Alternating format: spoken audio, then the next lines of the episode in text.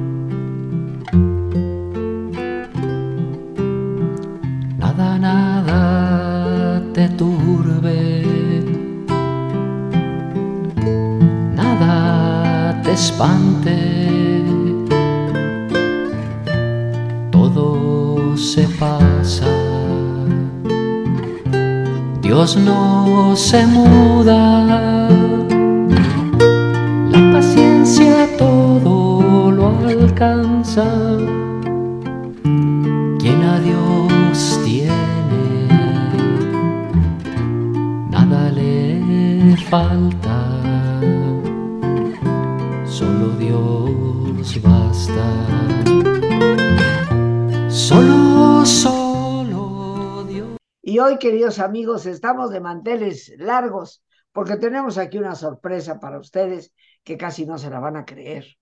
Nos está acompañando desde Israel nuestro gran amigo, el padre José Luis Jiménez Alcalá. Cumple una vez más con su cita para el último miércoles de mes. Seguramente algunos lo habremos extrañado en dos meses anteriores, pero estaba en ese proceso de cambio, ya que la Orden Carmelita lo mandó a Estela Maris, el origen del Carmelo, en Monte Carmelo, en Israel.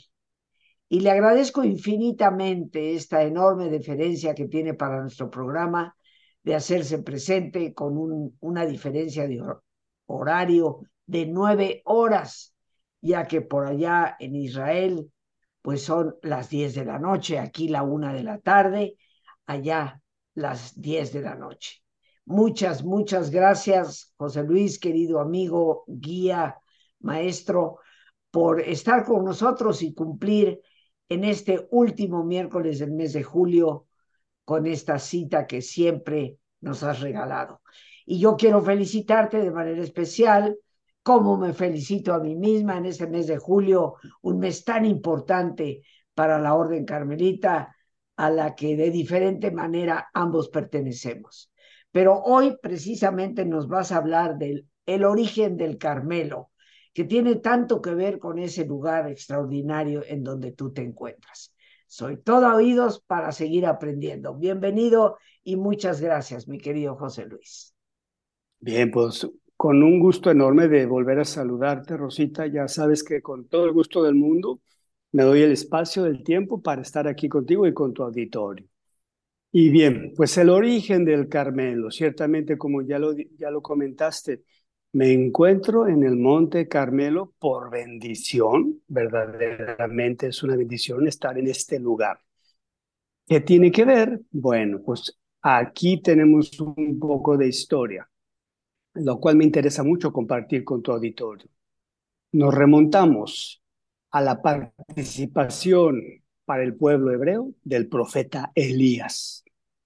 ¿Qué tiene que ver Elías con el Carmelo? Bueno, eh, es muy importante que, que voy, a, voy a dar una cita bíblica para el auditorio, Rosita, para que después de esto, bueno, se den a la tarea, ojalá y lo hagan, de leerlo, buscar esta cita en la Biblia. Primer libro de Reyes, capítulo 18, versículos del 20 al 46, en donde encontrarán la narración, la participación de este gran profeta para el pueblo hebreo, porque hay que recordar que tanto el profeta Elías, el cual es considerado el profeta de profetas por el pueblo hebreo, junto con Moisés, el profeta de la ley. Bueno, Elías ¿Por qué es tan importante para los carmelitas, para el Carmelo? Pues resulta que este hombre en esa narración que van a, a, leer, van a encontrar que este hombre le tocó vivir un tiempo de mucha dispersión de parte del pueblo hebreo. ¿Por qué? Porque, bueno, resulta que el rey de aquel entonces, eh, un, hombre de, un hombre de nombre Ahab, se casó con una mujer extranjera, una tal Jezabel. Y pues por supuesto que esta mujer pues tenía su formación, tenía su religión y a ella le interesaba continuar aquí en Israel eh, promoviendo la religión de su pueblo, la religión que ella había aprendido en su tierra, que había heredado de sus padres. Entonces sabemos qué importante es la herencia de nuestros padres, incluso, incluida la religión. Y bueno, el profeta Elías estaba muy, muy desorientado y molesto con el pueblo hebreo y sobre todo con, con los reyes, precisamente porque estaban sacando, vamos, al pueblo hebreo de, la, del, de, su, de su seguimiento a Yahvé. Porque Elías, por eso ya eh, hay una frase que lo caracteriza, ardo en celo por el seguimiento y amor a Yahvé. Para Elías, Yahvé era el único Dios. Y bueno, llegó a tal punto, digamos, la fricción, que Elías reta a los reyes de Israel y les dice, vamos a hacer una ofrenda, cada quien a su Dios. Sí, vamos a hacer la ofrenda y a quien Dios responda enviando fuego, eso va a indicar que está recibiendo la ofrenda, lo cual quiere decir que quien reciba el fuego del cielo está adorando al verdadero Dios. Y ya bueno, para no hacer, digamos, la historia tan larga, simplemente eh, les puedo decir que eh, ya comienza, invita el profeta Elías a que los profetas de los reyes de Israel comiencen, que ellos primero, vamos, hagan su, su invocación. Para esto realizaron tanto aquellos profetas como el profeta Elías, cada uno su propio altar y prepararon su ofrenda, que consistía en un, en un animal vacuno. De lo destazaban y lo colocaban sobre el altar. Y les dice Elías, comiencen ustedes, hagan todas sus invocaciones a su Dios y a ver qué sucede. ya se dice que transcurrieron horas y horas y horas y todo el día y nunca sucedió nada. Y bueno, eh, toca el turno a Elías. Em, cuenta, eh, cuenta la historia que él estaba, se sentía tan seguro de lo que estaba haciendo que incluso mojó la ofrenda y mojó el altar. O sea, metió agua donde esperaba fuego, que incluso se cavó una zanja alrededor del altar y donde se puso agua para que aquello estuviera húmedo, húmedo. Entonces, de alguna manera estaba queriendo dar a entender Elías que estaba tratando de hacer ante los ojos humanos que la situación era imposible. Comienza Elías a invocar a Yahvé. Elías responde y, eh, vamos, eh, recibe el fuego del cielo. Su ofrenda es tomada por Dios. Entonces, por supuesto que esto es interpretado tanto por Elías como por los presentes, los seguidores de Elías como los seguidores de los reyes de Israel, como que era Elías quien estaba adorando al verdadero Dios. Y esto trajo, bueno, eh, vamos, hay que, hay que resaltar algo para, para lo que viene después, que Elías, a mí me parece, ahora sí que criterio personal, me parece que se envalentonó un poco y osó mandar matar a los profetas de los reyes de Israel. Sí, sí. Y bueno, ya, ¿verdad? Y bueno, esto trajo sus consecuencias. O sea, este, de alguna manera hay que considerar los fenómenos sociales en, nuestro, en nuestra propia religión. Y eh, importante, porque resulta que, sí, bueno, los manda a matar. U, algunos de aquellos, de aquellos que se oponían a él se unen a Elías. Y resulta que, por supuesto, que a los reyes de Israel esto no les gustó para nada. La reina, sobre todo, lo persigue para matarlo o manda perseguirlo para matarlo.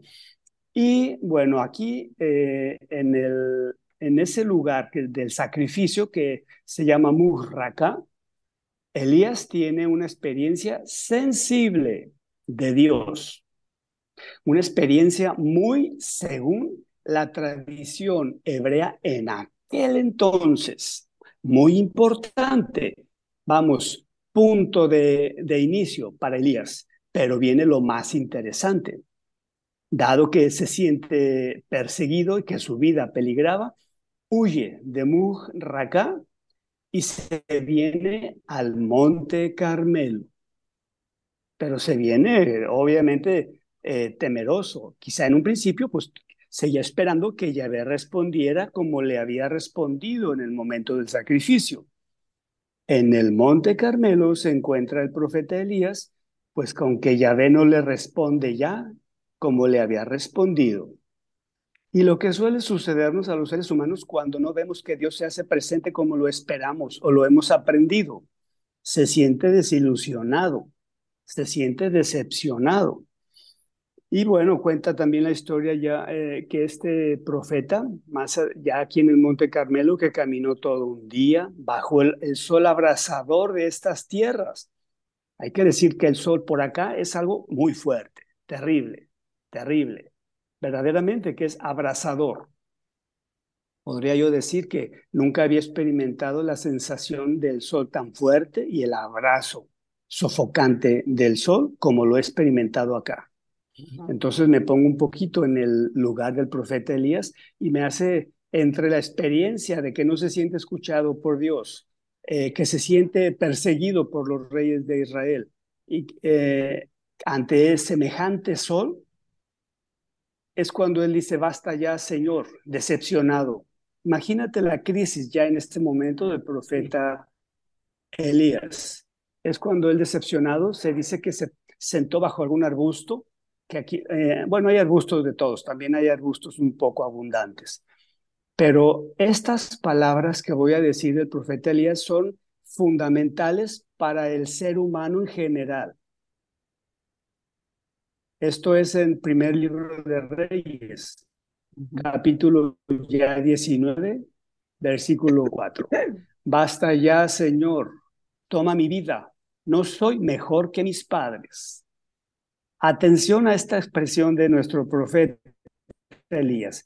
Es ahí donde radica toda la grandeza de la enseñanza de Elías. Basta ya, Señor, toma mi vida. No soy mejor que mis padres. ¿De dónde? A mí se me desprenden preguntas que quiero compartir con el auditorio, Rosita. Obvio, contigo y con tu auditorio. Sería entonces, digo, después de escuchar esta frase, sería entonces que en el momento del sacrificio, en donde recibe una respuesta esperada de parte de Yahvé y que manda matar a los profetas de los reyes, esta experiencia sensible, ¿no sería que al profeta Elías se le estaba olvidando que era Yahvé el que estaba actuando y quizás sin saberlo, estaba actuando a título personal ya en el momento? Del sacrificio en que recibe ¿sí? la respuesta esperada. Esto es muy importante. Em, podría de aquí también desprenderse una pregunta interesantísima. Eh, si Elías pensaba entonces que estaba actuando en el nombre del Dios verdadero, cuando recibe la respuesta, la respuesta a manera de manifestación sensible, entonces estaba simplemente siendo un repetidor de lo que había aprendido de su propio pueblo religiosamente hablando. Y aquí a mí me, viene también una, una, reflexión que me interesa compartir con, con el auditorio, Rosita. De casualidad, no es esta precisamente la experiencia de los seres humanos aquí en la tierra.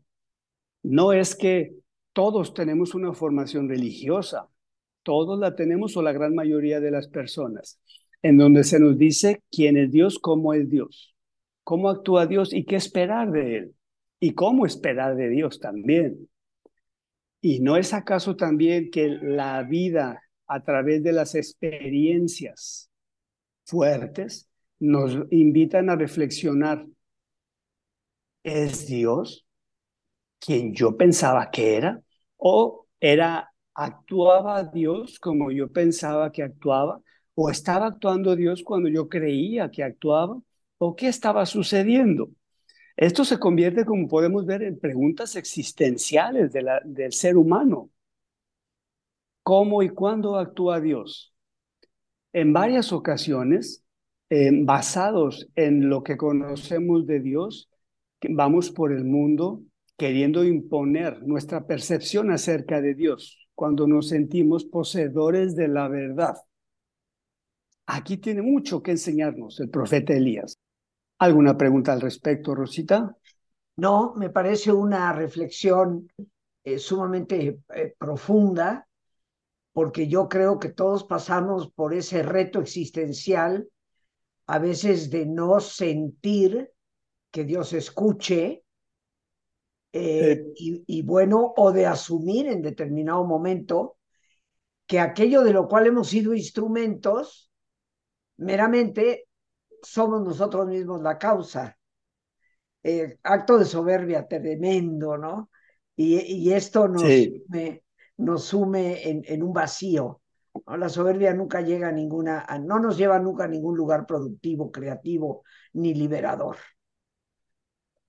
No, ciertamente que no, al contrario, nos vamos, nos vamos haciendo, creando un laberinto en el cual nos perdemos nosotros mismos, Así es, ¿verdad? así es. Y bueno, reto- quiero retomar la frase, no soy mejor que mis padres. ¿Acaso en cierta edad de la, de la vida, sobre todo la juventud temprana, no le pasó por la mente a alguno de nosotros ideas como la, ah, voy a decir una, yo no voy a hacer lo mismo que mi papá o yo no voy a hacer lo mismo que mi mamá. Yo tendré mucho cuidado en ese aspecto, por ejemplo, ¿verdad?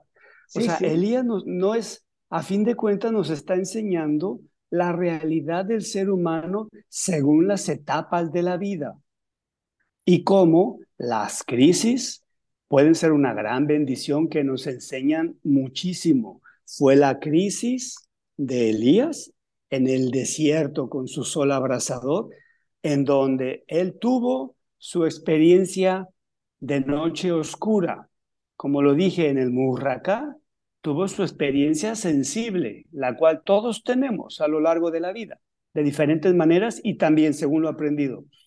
Pero la propia noche oscura que cada uno vive según la situación de vida y como de alguna manera decíamos también, según el ego y el laberinto que con él creamos, ya esa crisis que nos arrincona y nos pone frente a frente al verdadero Dios, eso es asunto de cada uno según lo que fuimos creando a lo largo de la vida.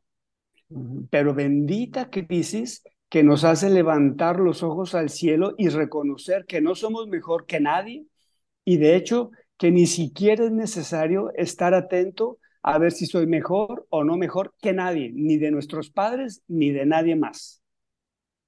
Que la tarea o la referencia respecto a ser una mejor persona debe ser respecto a uno mismo.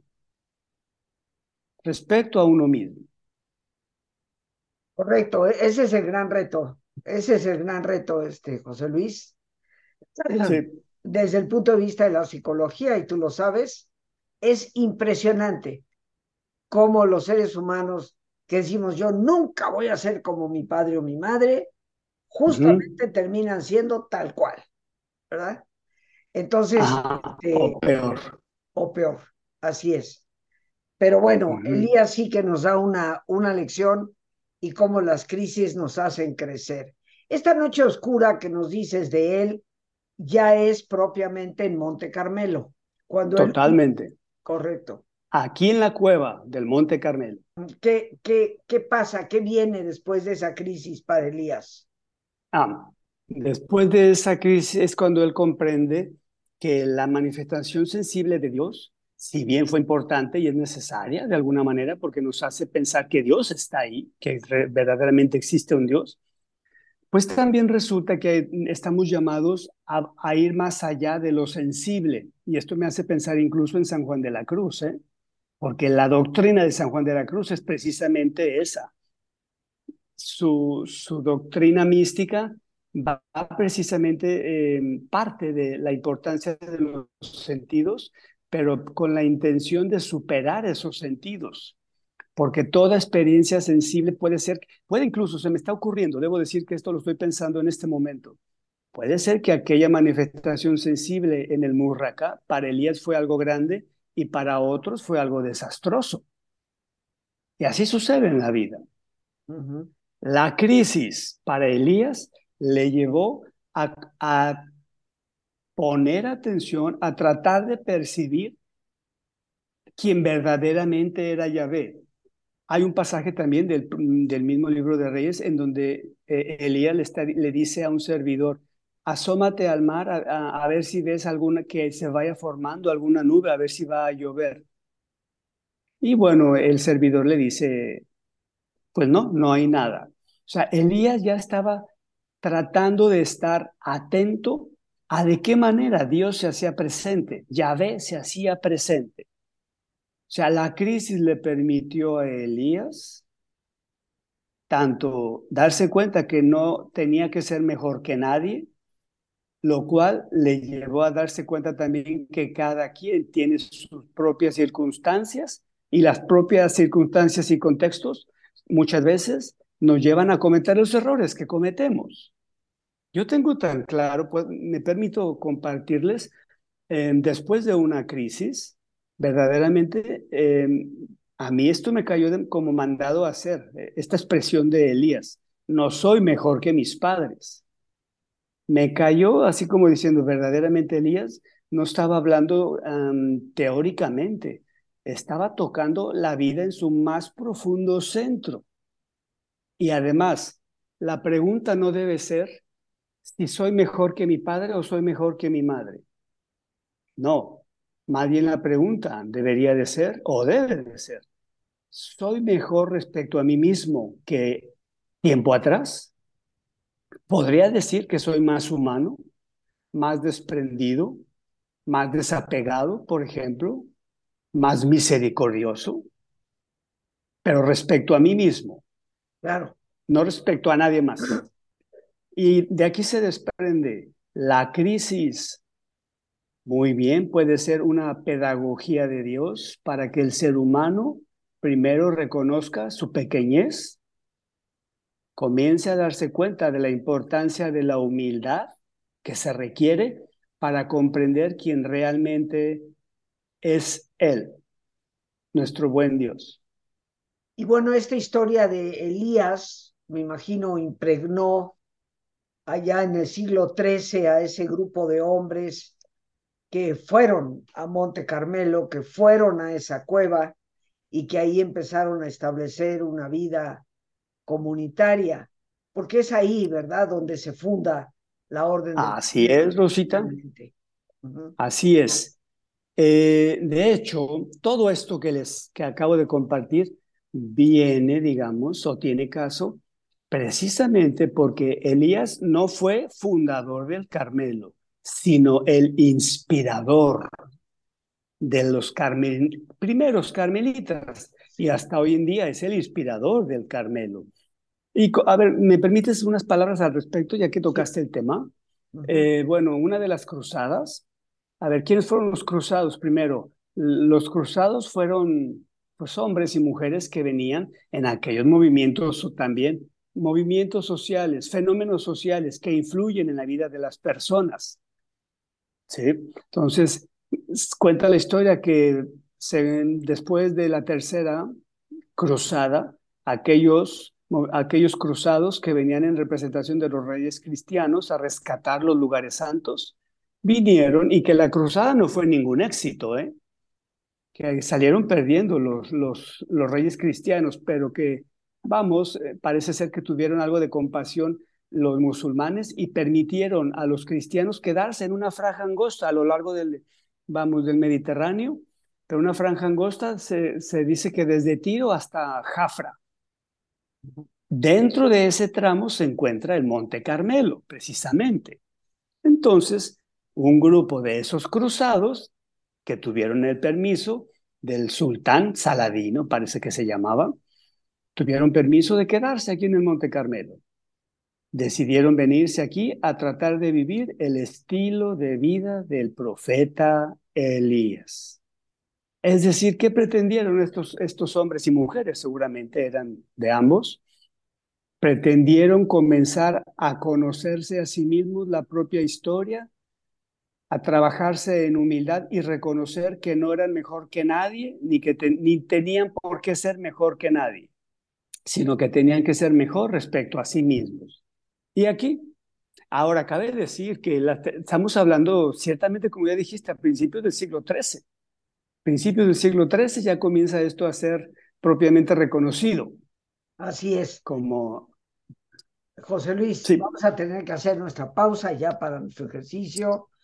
Bien, Ciertamente, como es costumbre, queridos amigos, eh, pues eh, vamos a, a pedirle al Padre José Luis que nos dé la reflexión, así como a través de mi voz nos vamos relajando, Él será quien nos ayude a reflexionar sobre gran parte de lo que nos ha dicho de profeta Elías, inspirador de ese origen carmelitano allá en Monte Carmelo, en Israel.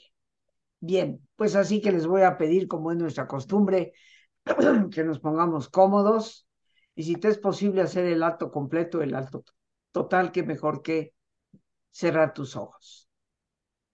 Y en una posición cómoda con tus ojos cerrados,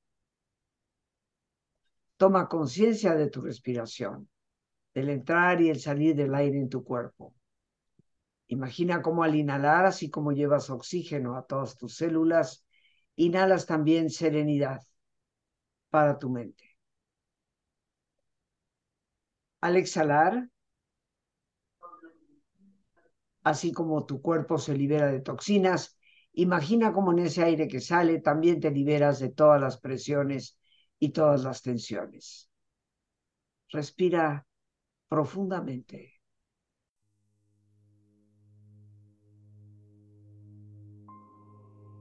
Y relaja tu cuero cabelludo. Todos los músculos que cubren tu cabeza.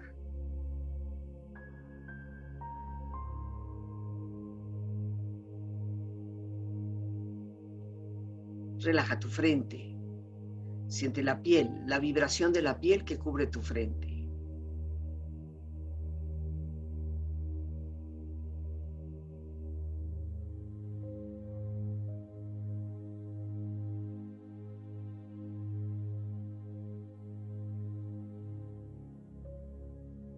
Relaja tus párpados, los tejidos que rodean tus ojos.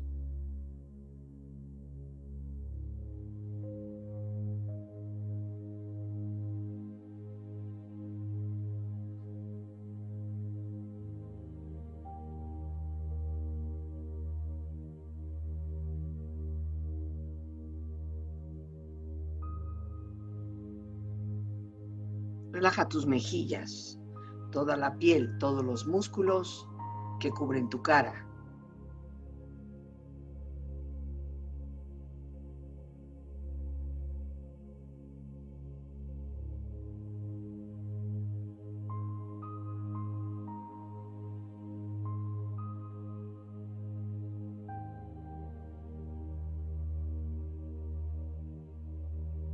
Relaja tu cuello y tu garganta. Siente su flexibilidad, equilibrio, balance.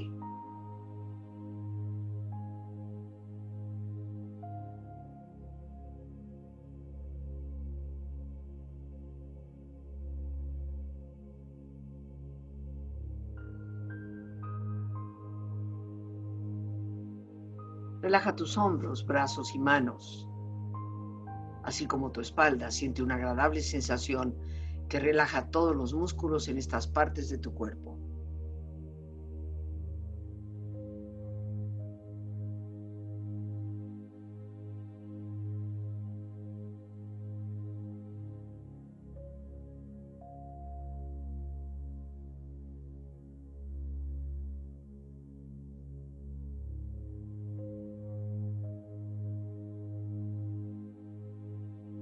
Relaja tu pecho exterior e interiormente, relajando todos los músculos, imaginando a todos tus órganos internos funcionar rítmica y saludablemente.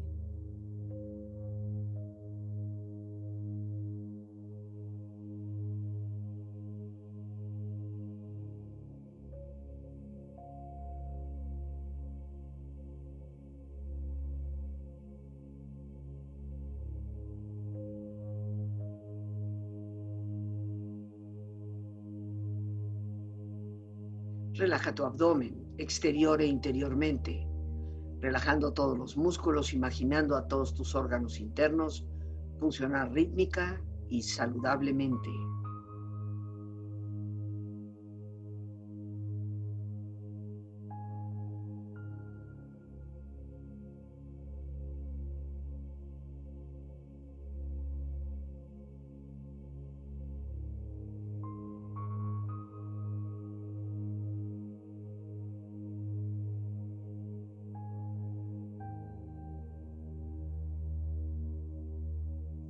Relaja tus muslos, tus rodillas, siente la piel, la vibración de la piel que cubre estas partes de tu cuerpo.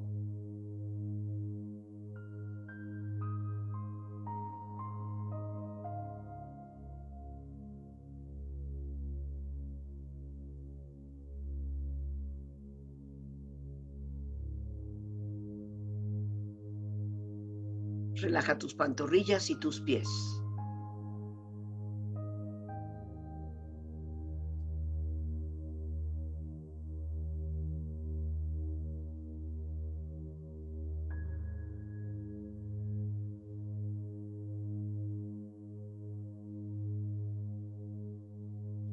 Con tu cuerpo profundamente relajado, proyecta en tu mente la imagen de un lugar ideal para el descanso. Imagina los colores, los sonidos, los aromas. Es una escena de belleza y paz. Siente estar ahí.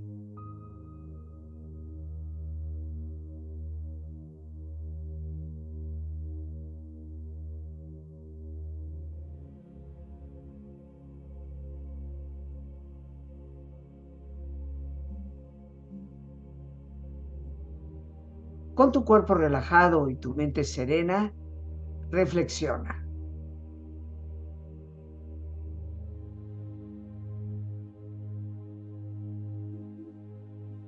Quiero invitarte a que en sintonía con la gran enseñanza existencial del profeta Elías, hagas memoria respecto a tu propia existencia en relación con tus padres y o antepasados.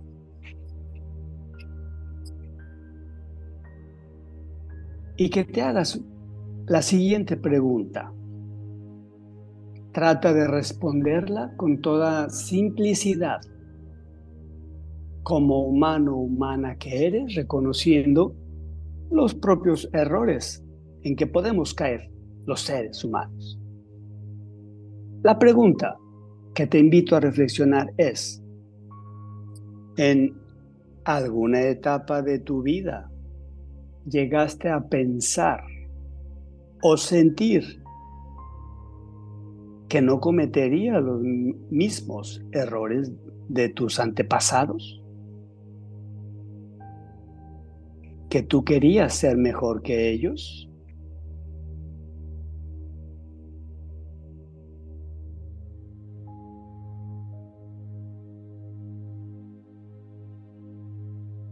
Rescata en qué etapa de tu vida llegaste a pensar o sentir esto.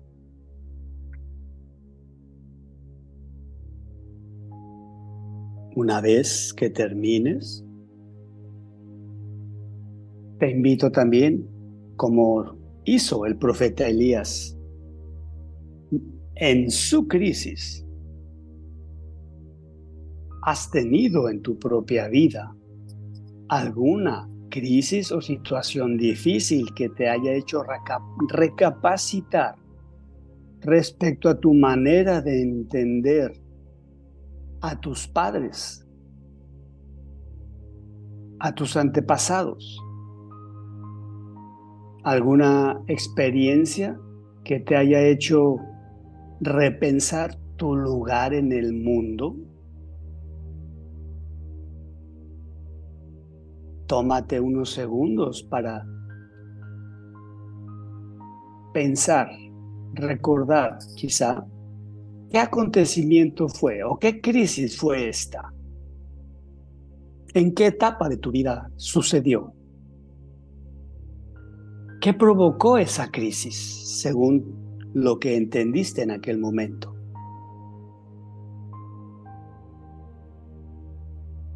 Para continuar tu trabajo interior.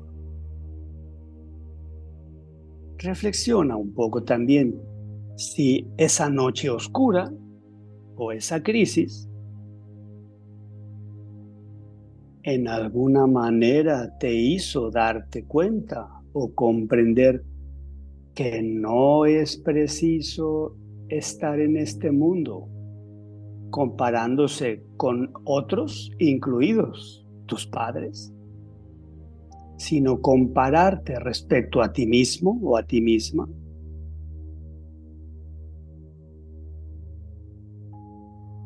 Quiero finalmente invitarte a que escuches, reflexiones y te quedes con esta pregunta para tu oración personal, para que la lleves a tu oración personal varias ocasiones. La pregunta es, hoy por hoy, en esta etapa de la vida en que me encuentro, considero ser mejor persona, más humano, más libre, más compartido, desprendido, bondadoso de lo que fui en tiempo pasado. Sin compararte con nadie más, sino respecto a tu manera de conducirte y reconocer si has crecido o no. Llévate esta pregunta y órala una y otra vez en diferentes momentos de tu vida.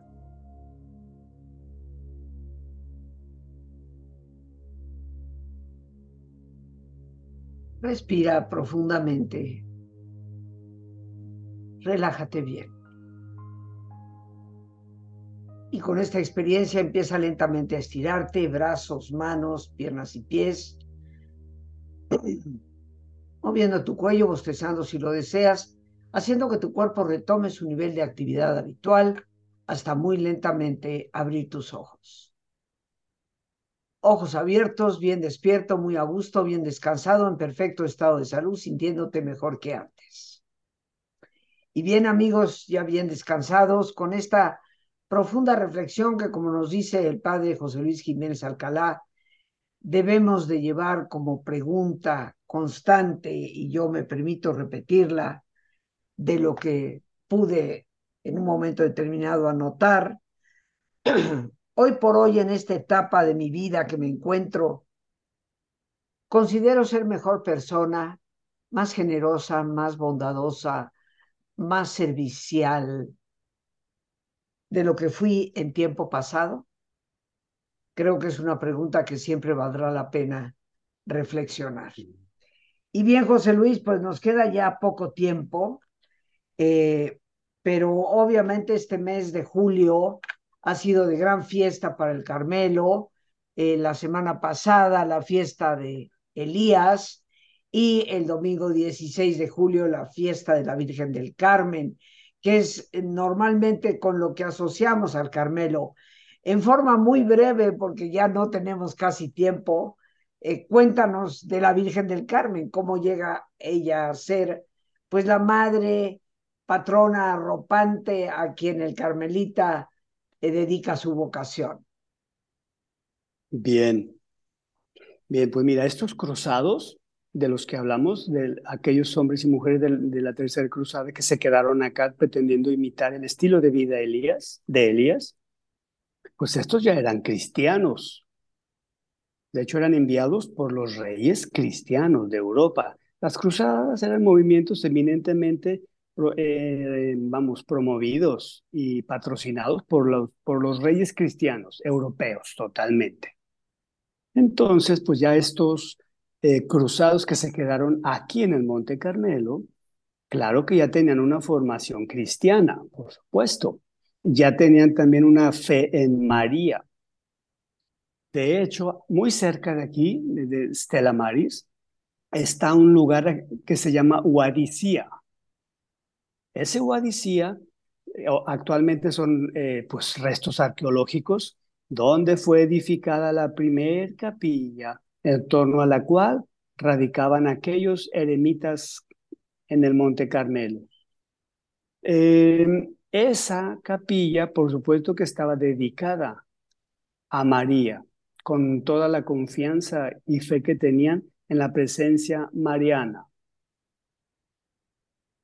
Así es como María viene a convertirse en nuestra estrella del mar, la hermosura del Monte Carmelo. Esto que dices de convertirse en la estrella del mar, bueno, hay que recordar, queridos amigos, que la Virgen del Carmen es la patrona de los marineros, precisamente. El domingo 16 de julio, que seguramente en muchas iglesias carmelitas aquí en nuestro país se festejó a la Virgen del Carmen. Bueno, en algunos lugares del mundo, Sudamérica, España y posiblemente en algunos puertos mexicanos, salen los barcos con una figura de la Virgen del Carmen eh, puesta sobre su proa eh, y festejan precisamente a esta estrella, estrella del mar. Efectivamente, Rosita. Y fíjate cómo, cómo tiene mucho que ver, además de los fenómenos sociales, incluida hasta la geografía, porque el Monte Carmelo, si tú te subes a un poquito, eh, vamos, no mucho, bastan unos metros nada más que te subas a alguna azotea y tienes a la vista el mar Mediterráneo, hermoso, imponente.